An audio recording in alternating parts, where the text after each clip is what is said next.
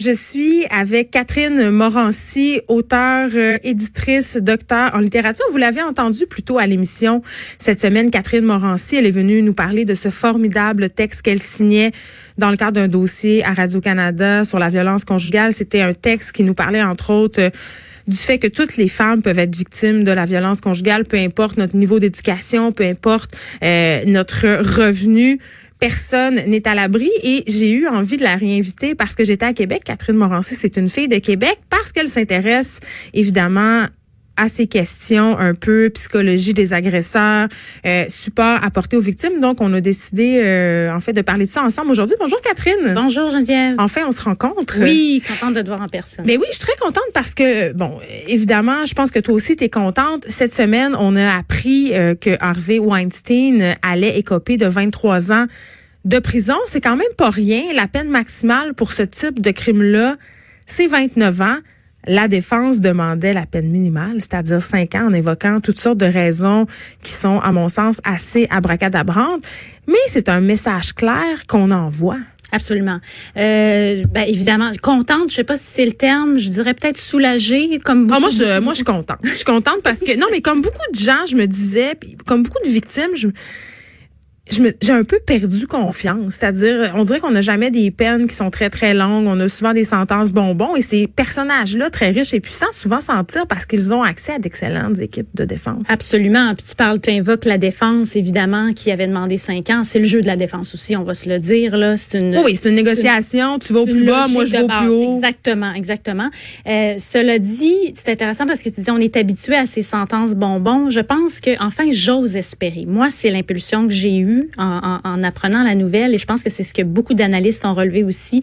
Je pense qu'il va y avoir un avant et un après Weinstein. Oui, c'est un précédent là. Absolument. Et je pense que et j'ose espérer qu'on va pouvoir dire avant 2020 avant 2020, c'était comme ça, puis après ben ça a été comme ça, tu sais quand on va regarder les choses dans 10, 15, 20 ans. En effet, c'est un statement de la part de la cour.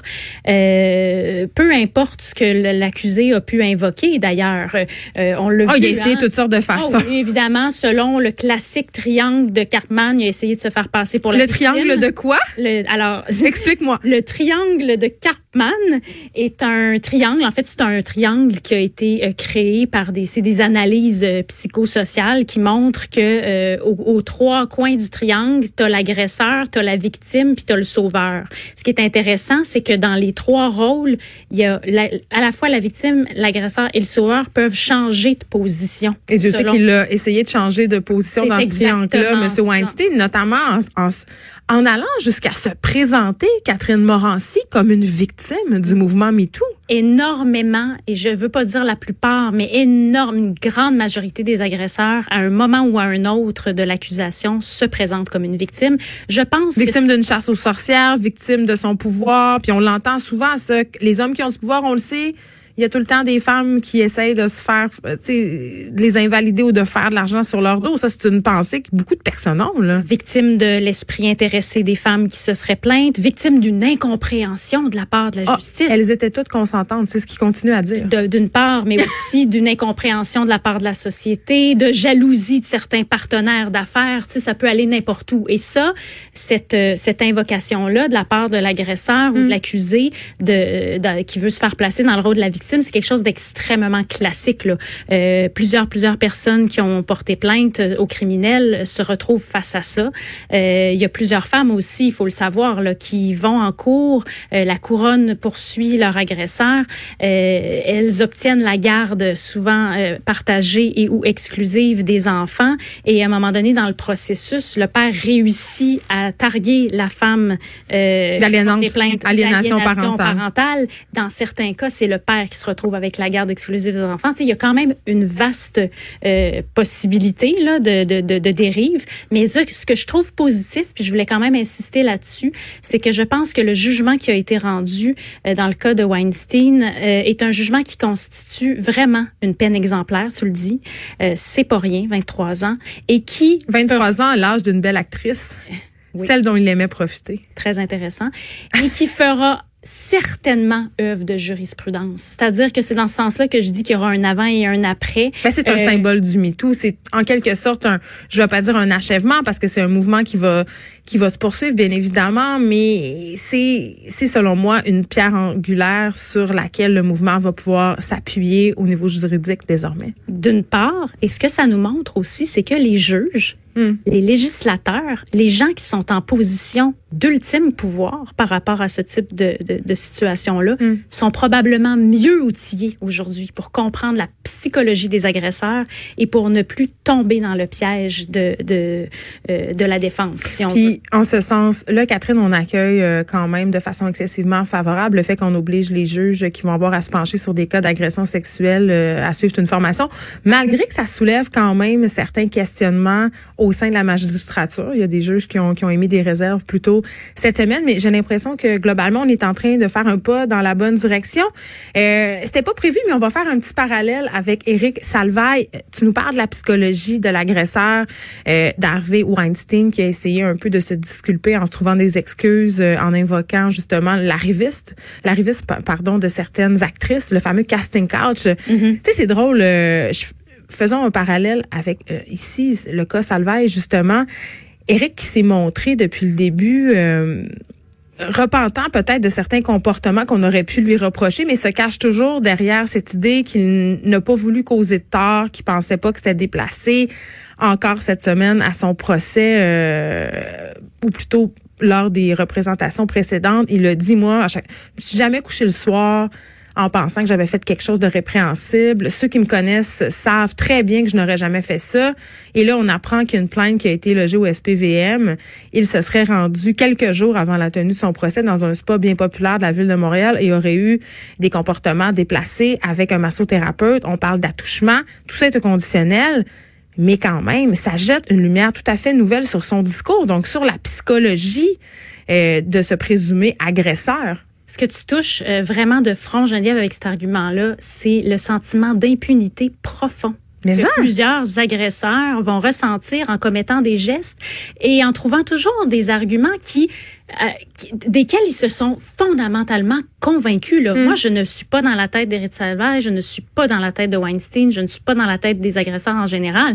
Mais ce que je sais, c'est que pour en avoir lu et entendu tellement des témoignages comme ceux-là, ce qu'on voit, on peut croire, ce qui nous dit peut-être qu'en réalité, lui, il pense, parce que j'ai beaucoup entendu aussi prendre sa propre défense, Éric Salvaille, en, en invoquant le fait que c'était des blagues. Tu sais, je rigolais Oui, avec c'est mes vraiment employés. drôle. Puis je t'ai dit que c'était beau tes seins à travers ta robe parce que je voulais te faire un compliment. Tout ça, c'est toujours sur l'argument du small talk. Ouais, mais quand Dans le cas des, il des, faut- des il femmes faut- violentées, souvent on va dire que euh, la personne, bon évidemment, soit elle l'avait cherché, euh, évidemment Weinstein lui a, a tenté d'invalider les, les plaidoyers de, de- des plaignantes Mm. en disant qu'elles avaient accepté à certains moments, comme si ça invalidait le fait qu'à d'autres moments elles. Oui, mais d'accepter de coucher avec un producteur parce que tu sens que tu n'as pas le choix pour avoir un rôle, je m'excuse, mais ce n'est pas ça le plein consentement. D'une Je part. suis désolée. D'une part. Et de rester en poste avec un animateur vedette qui est aussi le producteur, donc ton employeur, donc la personne qui peut mettre du pain sur ton beurre et Ouais. du beurre sur ton pain tous les jours et, et celui de tes enfants. Euh, ça se fait la sur client. un moyen Ben, peut-être. Ben oui. Et- et il faut pas non plus sous-estimer l'effet de sidération que les gens ressentent lorsqu'à ça leur arrive, je pense. Il y a un côté, tu sais, aujourd'hui, on pense, puis c'est, c'est ce qui a été relevé aussi par le procès Weinstein, c'est-à-dire que on a beaucoup questionné aussi toute la question de la mauvaise victime. Ah oui, la une- victime parfaite, c'est celle qui se défend, c'est Ah celle oui. qui a des mœurs irréprochables, c'est celle qui s'habille bien. Et c'est surtout celle qui se 10 défend. ans de kung fu, tu sais, Ouais. qui va tout de suite sortir son, son uppercut. Je suis désolée, il y a un phénomène super connu et documenté qui s'appelle la sidération, qui fait que lorsqu'on vous abuse, lorsqu'on vous harcèle, lorsqu'on vous intimide, généralement l'être humain freeze, il gèle, il ne peut plus bouger et ça lui prend un temps de réaction av- avant de sortir de sa sidération. Et c'est pour ça que les victimes ont des trous de mémoire. Ce qu'on leur reproche souvent et ce, Voilà. qui fait, et ce qui a fait avorter beaucoup de procès euh, par le passé. Heureusement, les choses changent. Et les choses changent. On voit quand même une certaine volonté politique. On a euh, eu un budget mardi des moyens gouvernementaux, Catherine Morancy, qui seront pris pour aider les victimes de violences. 181 millions annoncés sur cinq ans pour lutter contre les violences conjugales. Il y en a 120 qui vont aller aux maisons d'hébergement. Tu as parlé hier avec la ministre Charret et la députée Véronique Yvon, qui sont quand même membres du comité transpartisan chapeauté par Sonia Lebel par rapport aux violences sexuelles et à la violence conjugale. Oui, euh, je trouvais important de voir, bien évidemment, comme je pense toutes les femmes et, comme je pense tous les citoyens qui se sentent concernés par la condition, euh, par la situation, je me suis réjouie aussi là d'avoir entendu euh, l'attribution de ces sommes-là qui sont conséquentes, on va se le dire. Mais qui sont, j'avais Manon Monastès hier, la directrice de la Fédération des maisons d'hébergement, qui nous disait que c'était à peine pour couvrir euh, les maisons déjà existantes, pour les maintenir à flot. Oui, tout à fait. Donc, on va s'entendre. Euh, quand je dis conséquent, ça veut pas dire suffisant. ça veut dire que on a. Les mots, c'est important. Oui, oui, oui, je pense que oui. Euh, c'est un montant. C'est un montant qui va permettre de faire certaines choses. C'est mm. un montant qui permet qui permettra pas de tout faire, mais en même temps, moi, euh, ce qui ressort de mes discussions avec la ministre Charret et avec Véronique Yvon, c'est que oui, je pense que ça peut permettre de donner un peu d'espoir aux femmes victimes de violences.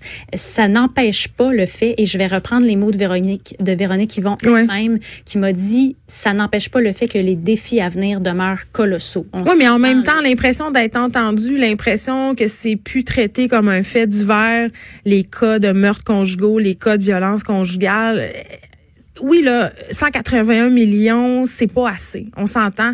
Sauf que quand même, ça témoigne de façon assez tangible du changement de paradigme qui est en train de s'opérer chez les élus par rapport à ces questions-là, parce que on pensait presque avant, en tout cas, on donnait l'impression qu'on considérait que la violence conjugale, ça pouvait faire partie des relations de couple, que le crime passionnel, ça arrivait, puis ça venait avec le deal. Tu sais. Tout à fait. C'est ce qui était très, très important pour moi de, de dénoncer dans mon texte aussi, c'est-à-dire de sortir une situation qui a toujours été traitée jusqu'à maintenant comme faisant partie de la sphère privée, de l'intime, comme tu dis, et de l'amener sur la sphère publique et sur la sphère politique tous les citoyens et toutes les citoyennes sont concernés, qu'on la vive ou pas. On doit tous la prendre en charge. Qui peut se dire euh, complètement insensible à la situation de nos aînés ici? C'est rare les gens qui vont dire, moi, qu'un aîné là euh, meurt dans sa couche tout seul dans un CHSLD sans avoir été aidé, ça me fait pas un pli. Mais non, puis on va en parler euh, par ailleurs tantôt. Oui, c'est ça, je sais. Il y aura un, reportage ce soir euh, quand même assez frappant. évidemment, on espère qu'il y aura une partie de ces sommes qui va être dévouée à informer, éduquer la population, aussitôt qu'à l'école a des relations amoureuses non toxiques. Catherine Morancy, autrice, éditrice, docteur en littérature, merci pour ta visite. Merci infiniment. De 13 à 15.